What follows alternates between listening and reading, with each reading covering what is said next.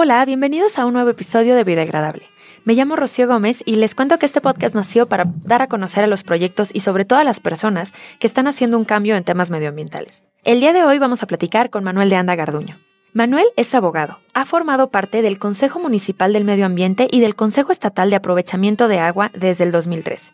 Es ambientalista, proyector de la plataforma medioambiental que promueve ejes de cambio para la ecología queretana. También es uno de los fundadores de la Asociación de, Artesanos de Querétaro. Bienvenido, Manuel. Mucho gusto en conocerte. ¿Cómo estás? Hola, igualmente. Muchísimas gracias por esta invitación. Gracias a ti. Les cuento rápidamente. Hace un par de meses, me parece en mayo, saliste en una plática con Luis del Toro, justo con Enrique Uribarren y con Fede Orozco y con Cristina Cortines. Fue ahí donde te escuché por primera vez hablar. Entonces le dije, Fede, por favor, pásame el teléfono de Manuel y de Enrique. Estoy súper contenta, Manuel, de que hayas estado aquí, bueno, de que estés aquí hoy con nosotros platicando. Quiero que, platiquemos de Querétaro, que nos enfoquemos en este estado precioso que ha crecido de forma descontrolada y horrible y que empezáramos justamente por esta parte de cómo ha sido el crecimiento desordenado de la entidad y cómo tú lo has visto como administración tras administración, esto parece que no tiene fin y continúa.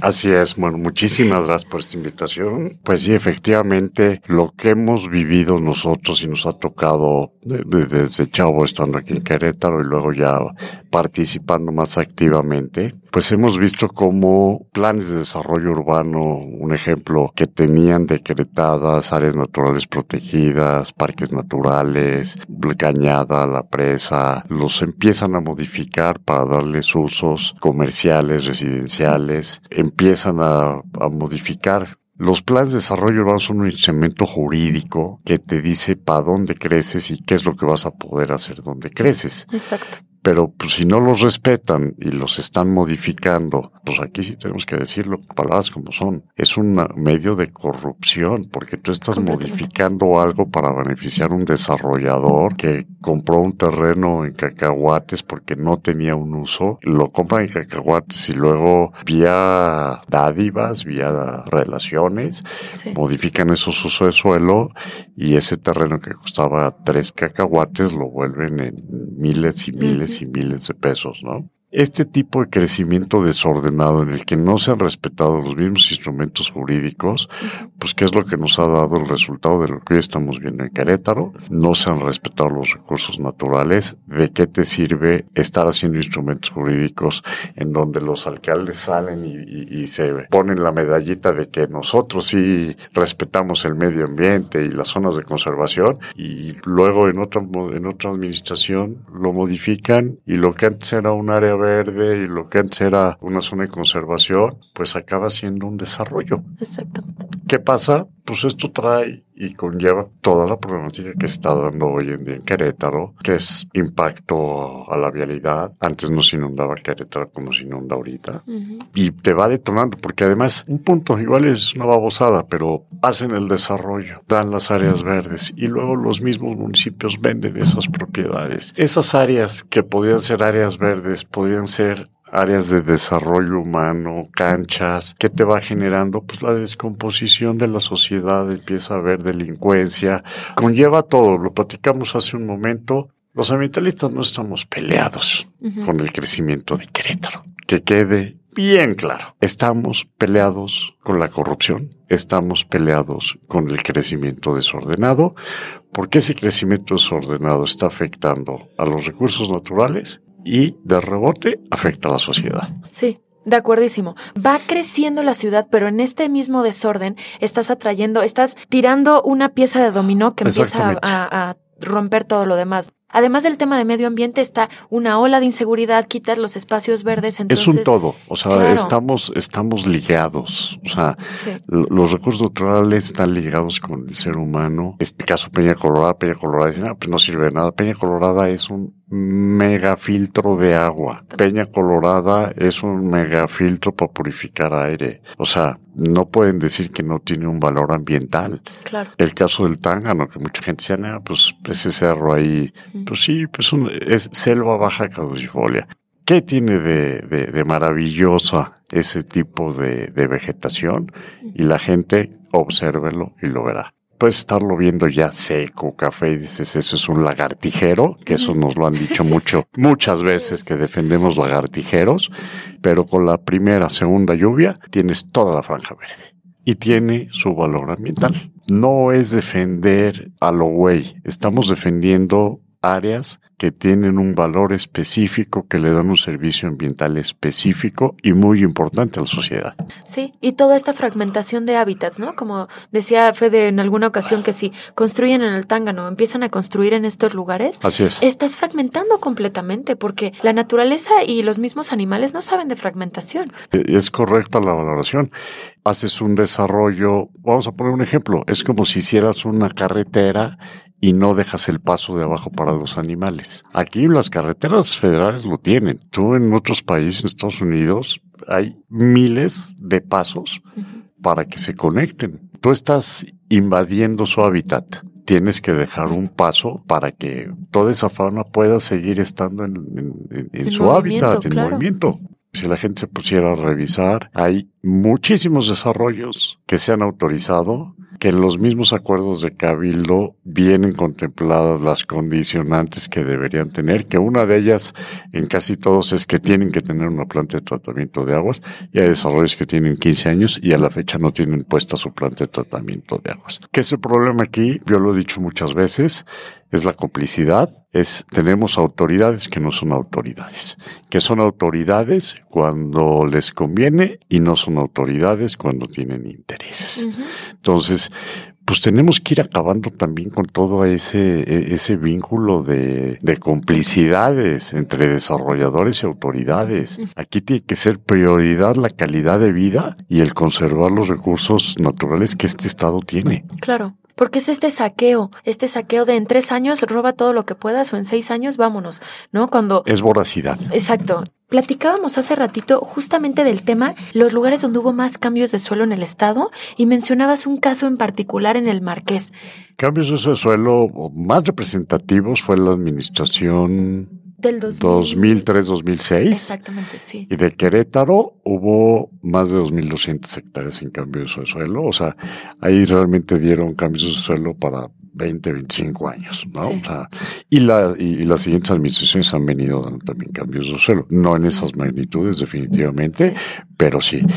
El Marqués, pues era un municipio, pues, no tenía ocho, y de repente hicieron los, los planes parciales de desarrollo urbano a modo de dos que tres desarrolladores y de un jalón se aventaron 1200, mil, pasó a las 1200 hectáreas. Adicionalmente, ahí, ahí habría que checar porque en ese momento se aventaron un, un, acuerdo de cabildo. Yo lo digo y lo pueden checar, no sé si siga vigente, pero cuando hicieron ese plan de desarrollo, hicieron un plan, un, acuerdo de cabildo en donde para solicitar tú un cambio de uso suelo sobre esos planes de desarrollo nuevos, ya no tenía que pasar por el cabildo. Bastaba con que obras públicas y el alcalde lo autorizara para que se autorizaran los cambios de suelo. Que dices, pues si alguien vio la película de la ley de Herodes, aquí están igualitos, ¿no? Sí, sí, sí, claro. Son todo ese, e, e, ese cúmulo de, de, de, detallitos, de pues incongruencias, de complicidades,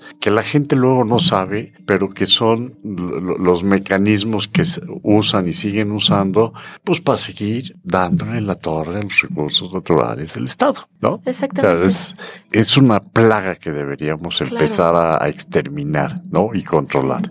Sí. porque aparte uno se pone a ver, ¿quieres abrir un pequeño negocio? Un localito. Uy, no, burocracia, más trámite, más firmas, más papeles. Ah, pero hay de ti que quieras cambiar 2.200 hectáreas de uso de suelo. Esa sí se, eso sí es fácil. Así es. ¿No? Entonces, como que dices, ¿dónde está? No hay imparcialidad. ¿No? O sea, más bien son parciales. Mira, yo una vez, ahorita que tocas un tema así, yo una vez declaré, o sea, no tienen madre las autoridades federales en que pues metían a gente de la sierra al bote porque se echaban dos, tres biznagas. Pero se echaban dos, tres biznagas porque por tradición ellos hacen dulce de biznaga y venden el dulce de biznaga y con eso viven. Y llega un desarrollador y de un día a otro mete tractores y acaba con 500 biznagas y le ponen una mini multa y no le hace nada. Uno es para comer. Uno es para comer y así lo han hecho por tradición de, de, hace más de 100 años, ¿no? Es por subsistir. Y el otro lo está haciendo, discúlpenme, porque le vale madres la naturaleza y lo que les importa es el desarrollar y tener la mejor ganancia. Así de fácil. Sí. Porque ya ha habido cambios, ha habido desarrolladores, que al principio sí no eran tan, tan, respetuosos, ah, fueron más perceptivos, tuvieron un poquito más, pues de ver que efectivamente estaban, estaban dañando recursos, pues ya sus últimos grandes desarrollos contrataron expertos y hicieron el manejo para sacar las biznagas y sacar las especies que se tienen que conservar de acuerdo a las normas oficiales mexicanas y empezaron a hacer sus viveros. A ver, está bien. Sí. Te va a costar. O sea, porque no es lo mismo que metes el tractor y órale, arrásale. Claro. Que tengas que tener gente capacitada que esté haciendo el manejo para trasplantar las, las, especies, ¿no? Pero bueno, esas pautas tienen que seguirse dando. Desgraciadamente, pues sí, los desarrolladores que hemos tenido aquí en Querétaro y los que empezaron, eran, digamos, los que se dicen los, los desarrolladores de abolengo de antes, son unos cuatreros. Punto. No tienen otro nombre devastaron muchas áreas de Querétaro, valiéndoles gorro, permisos, leyes, todo. Su valor primordial es el dinero. A ellos no les importa, no tienen conciencia del daño que puedan hacer al medio ambiente, al Estado, es más, a su misma, a sus mismos descendientes, porque están afectando a todo el mundo. Claro, sí. Con el simple hecho de dejar sin agua a esta generación y las que siguen, ya es que no te importa nada. Así es. ¿No? Y justo eso pasó, porque se siguen dando permisos y se siguen autorizando desarrollos en zonas donde ya ni siquiera hay agua. Mencionabas también un tema súper importante de los incendios. La cantidad de incendios que se empezaron a ver, ya llevan varios años que, que a principios de año siempre hay una temporada muy fuerte de incendios, pero lo que se ha registrado este año 2021 en México ha sido... A nivel nacional, no, no nomás somos Querétaro. No, a nivel, nacional, Querétaro, tenemos dos gran, bueno, digamos tres puntos fuertes, ¿no? Sierra, la zona Huimil-Panamialco, que es el cinturón ya prácticamente, o, municipios conurbados a Querétaro y el mismo municipio de Querétaro. ¿Cuál es el gran problema? No hay una educación para prever los incendios, ¿no? Que la gente tenga conciencia de no tirar la colilla, de si va a hacer una fogata o día de campo, tiene que dejar perfectamente apagado eso. La sequía, no hay una prevención, o sea, no, no hay campañas de prevención. Y ahorita estamos entrando a un gran problema. ¿Por qué? Porque el presidente de la República y sus bola de diputados, pues le han estado mermando los presupuestos a muchas dependencias y una de las que a las que le tocó el recorte pues es a la CONAFOR, que de acuerdo a atribuciones ella es la encargada de contener los incendios forestales. Entonces fue una de las cosas que se viene en la propuesta que se les presentó a los candidatos, lo tiene muy presente el gobernador electo Mauricio Curi, pues que se va a tener que crear en Querétaro brigadas con gentes capacitadas para poder contener los incendios forestales, porque ya la federación no tiene dinero y no tiene recursos para poder contener un problema que se, se sigue dando, se ha dado con más frecuencia y se va a seguir dando. Entonces, obviamente, pues sí, Querétaro tiene que prepararse para todo este tipo de contingencias. Querétaro te lo voy a decir, los ambientes no estamos peleados con el crecimiento, es un estado que ha crecido, ha crecido desordenado, podemos hacer que crezca ordenado, debemos pues que la gente participe, que la gente levante la voz. A ver, no toques Peña Colorada, ¿no? O sea, la gente, pues, ahí el cerro, no, a ver, ese cerro tiene un servicio ambiental que le da a toda la gente que vive en Querétaro. Entonces, pues se necesita más participación ciudadana para poder, pues ahora sí que ciudadanos y autoridad llevar a un mejor, mejor fin a los recursos naturales y, y mejorar la calidad de vida. Claro. Nosotros tenemos prestado esto. Tenemos que darle cuentas a nuestros hijos y a nuestros nietos. Entonces, pues ahí está la pauta. No, no, no es nomás la autoridad. El ciudadano también tiene que participar. Exactamente. Justo ahorita tocas un, un, punto muy importante con el que quisiera cerrar la, la plática es la plataforma ambiental que le propusieron a todos los candidatos, ¿cómo fue? ¿Qué puntos tocan? ¿Y cómo viste la participación de los candidatos? Todos firmaron, ¿verdad? Todos, mira, todos firmaron. La plataforma, no sé si tú lo llegaste a ver, trae prácticamente de todos los puntos que a lo largo de, estos años, América tiene más de 25 años participando en esto. Entonces, esta, esta plataforma se hizo por un grupo, cada quien puso su granito de arena, somos muchos ambientalistas que estuvimos presentando esto. Trae temas agua, trae temas desarrollo urbano, la cuestión de los incendios, tecnologías verdes, o sea, todo lo que puede mejorar al Estado candidatos te entregaron la propuesta, lo llenaron y pues yo te firmo todo y ni siquiera lo revisaron, hay que ser honestos. Yo sí te puedo decir, yo tuve la oportunidad de sentarme con la gente que designó Mauricio Curi, el actual gobernador, y se desglosó punto por punto. Ay, qué bueno. Revisamos punto por punto. Hubo muchas coincidencias, hubo cosas que efectivamente no se, ellos no se iban a comprometer porque no era atribución del gobernador, porque políticamente no puedes no, no, no, un gobierno se puede comprometer a, puntos de los que traía la propuesta, pero en términos generales, pues ves que tuvo la voluntad de decir, vean esto. La gente con la que yo me senté y estuvimos revisando así, desmenuzando punto por punto, prácticamente se llegaron a coincidencias pues en los, lo más importante que traían las propuestas. Y bueno, me queda claro que pues se van a, trabajar y, va a servir de algo el, el, que se le hayan presentado esas propuestas, ¿no? Algún periodista me, me, hizo un comentario, decía, es que no tienen ni idea de medio ambiente. Pues sí, muchos no tienen idea de medio ambiente, pero no es lo mismo que, que la gente, el candidato no tiene por obligación que saber de todos los temas. Aquí lo que vale es la apertura que tuvo el candidato a decir, revisen esto y vean qué es factible por atribuciones, por presupuesto, políticamente, porque pues hay cosas que pues no se pueden aplicar yo te valoraría de, de, los candidatos, obviamente el equipo Mauricio Cuy y la gente con la que estuvimos revisando estos temas, pues fueron los que le pusieron pues el, más empeño, ¿no? O sea, más voluntad, más empeño. Los candidatos del PRI y la gente del PRI también tuvieron muy buena voluntad, que fue así como en bloque ellos. Y una de las candidatas que a mí me sorprendió, porque pues aparte es muy chavita. María Alemán. Este, no, la candidata del Movimiento Ciudadano, Betty León. Yo te diría, de, los 10 candidatos a gobernador, con el que se revisó, se acordó y, se vio qué puntos eran los más importantes y, y, sí podría implementar, definitivamente fue el, candidato Mauricio Curi. Mauricio Curi después la gente de, del PRI. Y Betty León me sorprendió porque sí le, sí, sí revisaron y sí se, se comprometieron, pero me sorprendió porque pues, es una chavita de 31 años, o sea, y, y, y, sí le tiene futuro político. Sí. ¿No? Yo no sé si en ese partido vaya a tenerlo, pero, pero, pero, vamos, te sorprende la actitud y la voluntad. Claro. O sea, es, esa parte dejó un muy buen sabor de boca.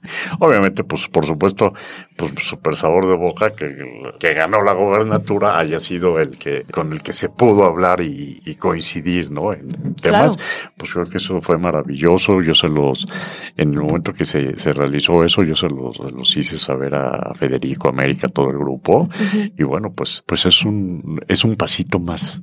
Sí. Es un pasito más que el tomador de decisiones dentro del gobierno tenga apertura para oír propuestas de, ciudadanos, porque al final del los ambientalistas también somos ciudadanos. Así es. Está tomando propuestas de ciudadanos que ya han vivido muchos años casos similares y a ver si yo, el caso de un plomero, ¿no? Si yo ya sé que esta pieza sale mal, pues a ver, échale ojo a esa pieza. es lo que estamos haciendo. Gracias a la experiencia de lo que hemos vivido, pues, oye, pues hay que echarle ojo por aquí, maestro. El agua, pues, pues por aquí. Claro. ¿No? O sea, y, el grupo de ambientalistas, de verdad es que es un grupo padre y, cada quien tiene más su expertise, ¿no?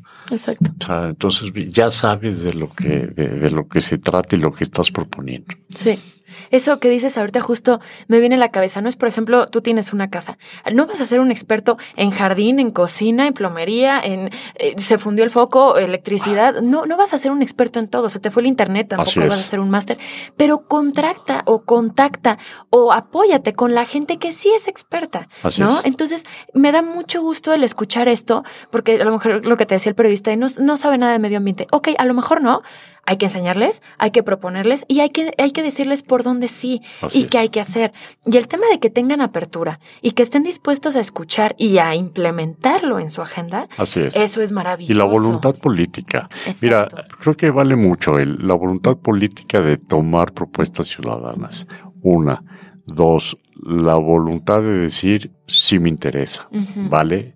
Oro. Y algo que vale mucho es que se rodeen de gente que realmente sabe. ¿No? Porque a mí me tocó en por ahí 2005 fui a un evento que se llamaba Parlamento Mexicano de Medio Ambiente que participábamos pues ambientalistas, regidores, diputados, llegó hasta un senador al evento. Y de repente pues, te llegan diputadas, en ese entonces eran unas diputadas del PRD, de, de veras para llorar, ¿no? Y las propuestas que presentaban sus asesoras decías, qué absurdos están diciendo. Digamos que en el rompehielo, ya en los eventos y las comidas, sus asesoras eran las comadres, no tenía pero ni idea de las leyes, de nada. Entonces, a ver, si ya estás en una posición política, en un puesto, digo, estamos hablando de diputadas, porque hay diputadas federales, y eran diputadas federales, eh, aparte, diputadas federales que tienen presupuesto para tener gente que sepa. A ver, tenemos diputados que no saben ni leer, es una realidad en este país. O sea, a mí me tocó tratar con diputados en Veracruz que no sabían ni escribir ni leer, pero los señores tienen la voluntad para aprender se llegan de gente que sabe del tema. Eso es lo que más vale. El también no aventar al compadre porque es mi compadre. Que el funcionario público, el diputado, el alcalde, el gobernador, pongan a gente que realmente tiene capacidad, que fue el caso que me tocó a mí, para valorar las propuestas, cuáles proceden por ley, por atribuciones, cuáles se pueden implementar por presupuesto, claro. porque también hay que ser, realistas. A mí también una vez me tocó un foro y, que iban a hacer unas reformas y leyes de medio ambiente y todo, y ahora que acaba la, la plataforma y la mesa de trabajo y todo, y me dicen, a ver, pues pues ahora sí tú da la, valoración y háblanos qué te pareció este foro, ¿no? A toda la gente están en municipios, los 18 municipios. dije, a ver, pues sí, es, es un gran paso que se dé el querer hacer reglamentos en materia de medio ambiente, pero también hay que ser realistas. Para poder implementar todo este tipo de reglamentos, pues lo primero que necesitamos es dotar de presupuesto porque hay municipios que no tienen ni una bicicleta para el inspector. Entonces, ¿de qué te sirve tener un reglamento para cuidar las áreas naturales y los recursos del municipio si al, al, que tienes ahí no tiene ni en qué moverse? No tiene, si no tiene una bicicleta, menos va a tener una computadora. Claro. ¿No? Sí, muy cierto. sí. Entonces, conlleva en todo. Es padre, yo creo que debe participar más gente, involucrarse. Es un tema, la verdad, el medio ambiente en el que podemos hacer mucho podemos seguir trabajando y sobre todo, como te comenté ahorita, me da mucho gusto que, que chavos se estén involucrando en esto porque sí ha pasado y aquí en Querétaro y a nivel nacional que lo que comentamos, o sea, muchos de los ambientalistas son más revoltosos que ambientalistas, ¿no? O sea, fanáticos no tocan el arbolito. ¿Voy? ¿Por qué? Porque yo digo que no tocan el arbolito. Sí, como más ganas de pelear, ¿no? Exactamente, no, no son constructivos.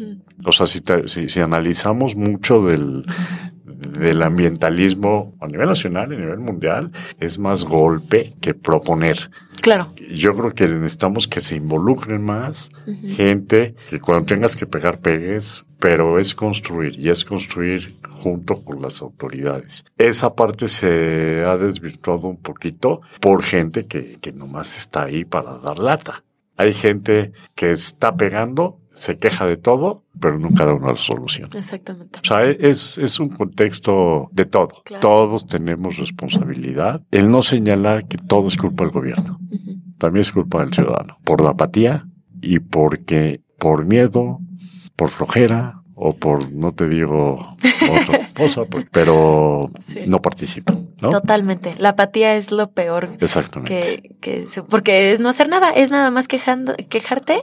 Y yo no he sabido, yo creo que ni sabré, ni sabremos nunca, de algo que se haya cambiado a base de quejas. No creo que las cosas se solucionen de esa forma, ¿no? ¿no? A lo mejor si te quejas, pero en el quejarte estás actuando, estás haciendo, estás proponiendo, estás, ok, es válido. Pero solamente quejarte sin salir de eso y que solo se queje, que se quede en queja y en reproche y en enojo, las cosas no se van a solucionar así. Así es. Esto es algo global, es un trabajo en equipo y hay que unirse ciudadano, con gobierno, con empresarios, todos. y entre más mejor, porque esto, esto es urgente, ¿no? Entonces, ay, Manuel, muchas gracias. Nada más para, antes de terminar, me gustaría hacerte unas preguntitas. Estas son personales. Ahí te va la primera. ¿Cuál es tu lugar favorito?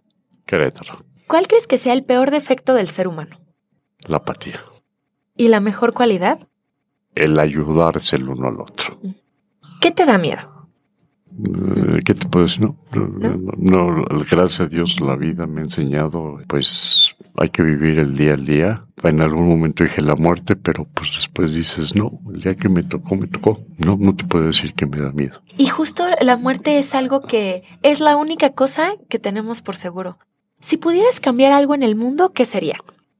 Pues yo creo que la actitud de muchos gobernantes que por no ser más constructivos han acabado en, guerras o han acabado en destrozar países. Pues ahí está Venezuela, ¿no? O sea, ¿qué más, qué más podemos de un ejemplo de un país bollante de gente valiosa y que se lo acabaron? ¿Alguna persona que admires? Muchas, muchas, o sea, activistas eh, aquí, yo te comenté ahorita, yo admiro a América Vizgen, una gente, América y muchas mujeres valiosas, eh, o sea, en Querétaro y en este país. Yo siempre he sido de los que ha levantado la voz y lo ha dicho, la causa del ambientalismo si no tuviéramos a las mujeres valiosas que han tenido los pantalones para aventarse, yo no sé qué sería de, muchos estados eh, y de muchos recursos naturales. Muchos hombres han sido más cobardes y no han tenido el valor de lo que lo han tenido muchas, muchas mujeres en los movimientos. ¿Experiencia que todos deberíamos vivir? Mira, nosotros desde chicos remábamos yo creo que la experiencia, por ejemplo, de ir un día a un lago, remar, o un día súbanse a, caminar a Peña Colorada, el tener el contacto con la naturaleza, o vete a la sierra y sube, métete al bosque, o a Mealco si no pueden ir hasta allá. Creo que son experiencias que te pueden mover un poquito precisamente a valorar los recursos eh, naturales que tenemos, no solo en México, en, en todo el mundo, ¿eh? Si alguien te financiara un proyecto, ¿qué harías? Yo creo que un proyecto ecoturístico. Sería algo padre. El Estado de Querétaro tiene mucho para explotar en proyectos de ese tipo. O sea, los recursos naturales del Estado con buenos planes de manejo pueden ser atractivos turísticos a nivel mundial. ¿Qué le recomendarías a alguien que quiere empezar en un tema medioambiental y no sabe cómo? Básicos, pues si no estás en el cuarto, apaga la luz, si abres la llave del agua, pues cuide el agua, la basura, pues vela separando, o sea, detallitos si tú quieres tarados, pero pues Esos son los iniciales. Si quieres ya empezar a participar, pues bueno, en todos lados hay consejos de participación, involúcrate en, la parte municipal o en la parte estatal. Yo creo que el tema ahorita primordial, aparte de lo que es cambio de y conservación de, zonas protegidas, un tema toral es el agua. O sea, hay que empezar a ver porque pues hizo una obra faraónica acueducto, pero esa obra pues ya se va a colapsar. En México tenemos un gran problema por corrupción, por malos manejos, por poca conciencia de la gente. Nosotros, México, era el ochenta y tantos por ciento de las aguas superficiales las tenemos contaminadas. En otros países el agua la explotas de aguas superficiales, la potabilizas y es lo que es la que usas. Prácticamente se extrae muy poco. Aquí estamos al revés, se extrae lo imbécil y las superficiales están contaminadas. Todos esos temas, pues hay que empezar a cambiarlos. O sea, es, eh, a ver, el tema de problemas de medio ambiente, yo te lo equipararía como el tema de la corrupción. El tema de la corrupción no lo puedes acabar en un sexenio. Tienes que ir poco a poco ir haciendo acciones y trabajo para ir bajando esos índices. ¿Alguna película, documental, serie o libro que nos recomiendes? La ley de Herodes. La ley de Herodes. sí. es el vivo ejemplo. Sí. O sea, la, ley de Herodes a mí se va a hacer, es, increíble, ¿no? O sea, el cómo, cómo pasaron a la pantalla, o sea, un cuate que no tenía conocimiento de nada y que por sus iniciativas por corrupción se pone a hacer sus reglamentos a su modo, ¿no? O sea, es algo que, lo vivimos hoy cambios de los planes de desarrollo urbano, los cambios a los reglamentos, las reformas a las leyes. O sea, es, el vivo ejemplo. Y aparte la ley de Herodes lamentablemente es atemporal. O sea, la ves un día y es el vivo ejemplo de México. La ves un año después sigue siendo. Sigue siendo. Diez años después sigue siendo. Sigue siendo. Es con esas películas que te pasa que acaba y te quedas de, ah, caray, esto no fue ficción. ¿No? Así como... hay, hay películas, por ejemplo, no sé, otra película que digo, la, puedes ver este 500 veces y me tocó con mi hija la de Juego de Gemelas. Esa película la he visto 20 veces, pero la puedo volver a ver, no pasó nada. Creo que la ley de Herodes tiene ese, ese, ese punto también, ¿no? Sí. Y sí, es el vivo ejemplo de México resumido a dos horas. Así es, así es. Y ya la última, última. Consejo que alguna vez te dieron y cambió tu forma de ver la vida. Hay varios. Mis papás algún consejo que nos dieron a mí y a mis hermanos, el ayudar, obviamente el respeto al medio ambiente, nosotros nos lo inculcaron desde chicos también. Y una de las cosas que sí nos, nos enfatizaba, ¿no? O sea, que tu brazo derecho no sepa lo que hizo la izquierda. Tu ayuda sin esperar nada a cambio, ¿no? Es, es más bonito dar que recibir. Manuel, nada más para terminar, quisiera dedicarte esta frase de, Pepe Mujica. Siempre termino los episodios con una frase que englobe un poquito de lo que platicamos el día de hoy. Y justo la frase que quiero decir es de Pepe Mujica, que fue, fue presidente de Uruguay, el número 40 de, en el 2010 al 2015. Y cuando estaba investigando un poquito de él, em, la verdad es un presidente que fue realmente muy famoso y, se, se, ha escuchado mucho de él y todo. Pero yo no tenía la menor idea que él estuvo en, en enfrentamiento armados que lo hirieron de bala seis veces, estuvo en la cárcel 14 años, dos años, Manuel, lo tuvieron recluido en un, en un aljibe, en un pozo, y dice que para no volverse loco se ponía a platicar con los animales y no hubiera perdido la cordura. Entonces, bueno, la frase justamente que te quiero decir de él, porque se me hace un presidente que hizo las cosas muy bien, que redujo los, los niveles de pobreza muchísimo y que fue congruente siempre con lo que dijo, con lo que hizo y con lo que pensaba, no como algunos políticos que hay en nuestro país. Y la frase dice así, hay dos. La primera, el poder no cambia a las personas, solo revela quiénes verdaderamente son. Y la otra es, pertenezco a una generación que quiso cambiar el mundo. Fui aplastado, derrotado, pulverizado, pero sigo soñando que vale la pena luchar para que la gente pueda vivir un poco mejor y con un mayor sentido de igualdad.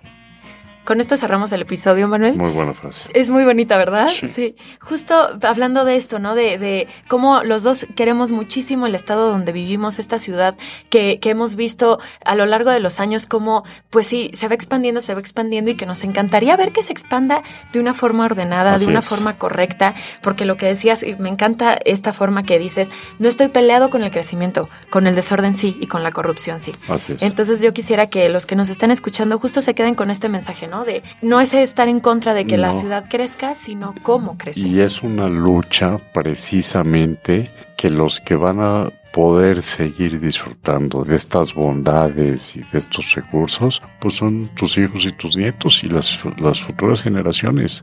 Vale la pena. Sí. De acuerdísimo.